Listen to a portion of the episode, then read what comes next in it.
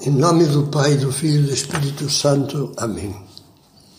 Vinde, Espírito Santo, enchei os corações dos vossos fiéis e acendei neles o fogo do vosso amor.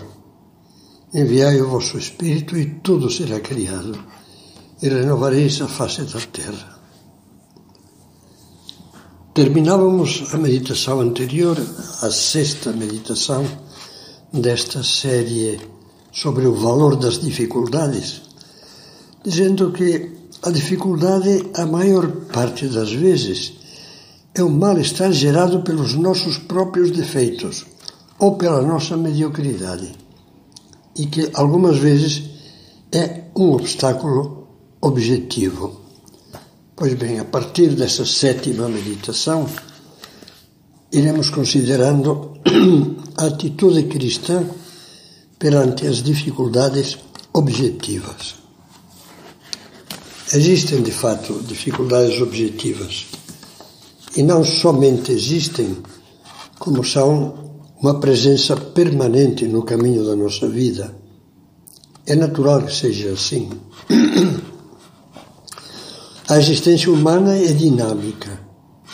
O progresso é lei da nossa vida, porque não estamos feitos de uma vez por todas, completados mas avançamos passo a passo ao longo dos nossos dias, rumo à nossa plenitude.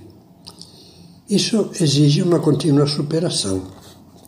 Uma vez que avançar, não é dar voltas ao redor do mesmo ponto, mas subir, superar-se a si mesmo, crescer. Em qualquer momento da nossa existência, sempre podemos enxergar tanto do ponto de vista do trabalho e da cultura, como da vida espiritual e moral, mais um degrau a galgar, mais um patamar a alcançar.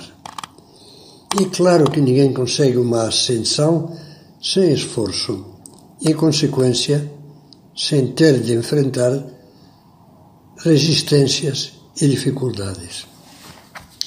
Montanhas e serras, dificuldades, elas têm um valor para quem caminha.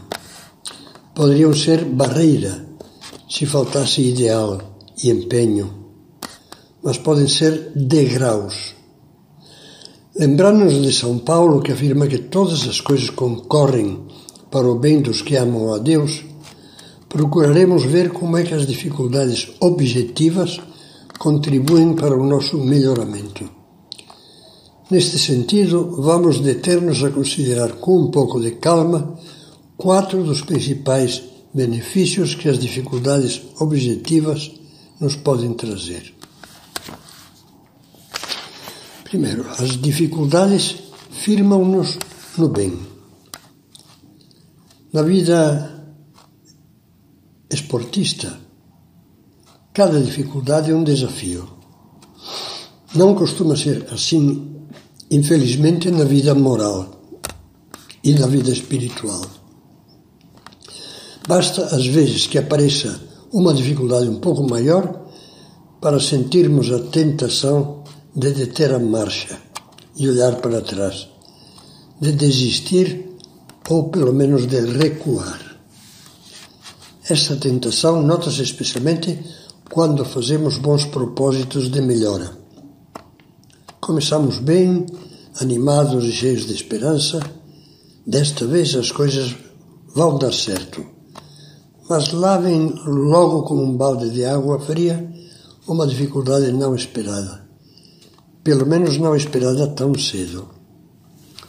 Imaginemos um pai de família que um belo dia se propõe a sair do seu constante mutismo e ultrapassar as respostas monossilábicas e secas.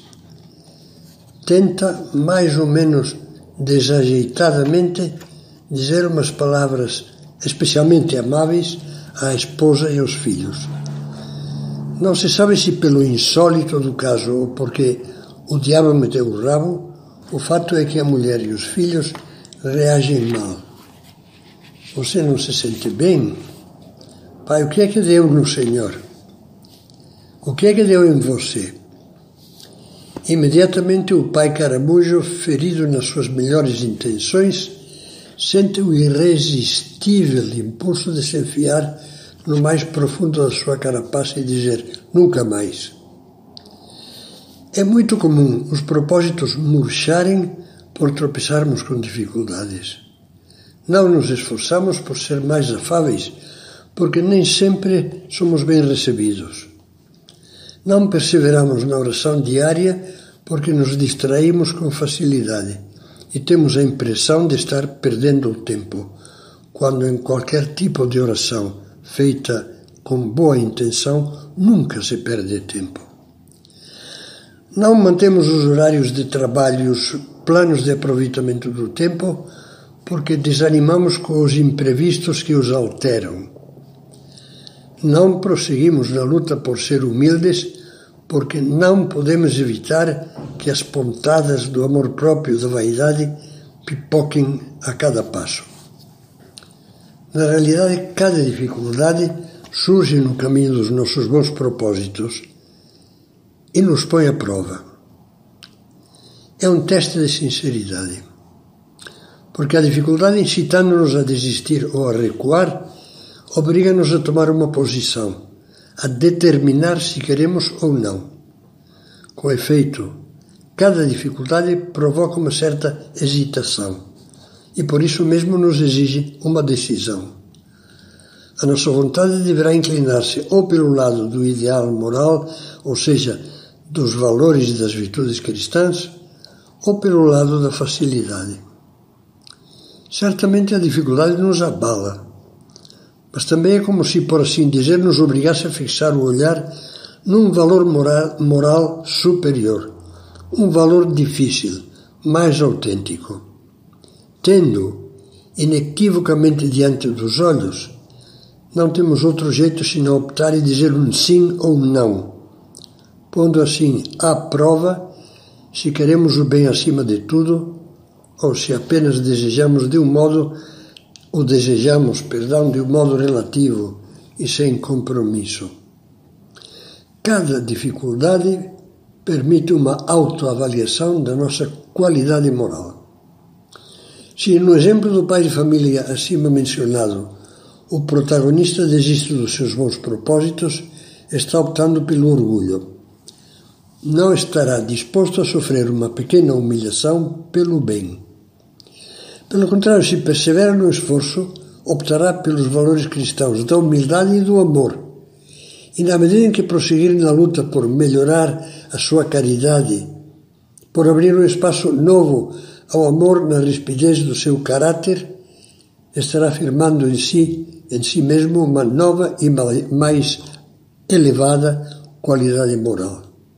Crescerá em estatura espiritual e se tornará, no sentido mais profundo e verdadeiro do termo, um homem melhor.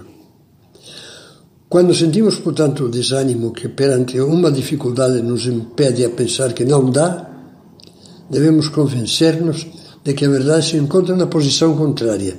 Somente assim é que dá. Isto é, somente enfrentando e superando uma dificuldade colocada no caminho da virtude é que a mesma virtude se consolida e se torna forte.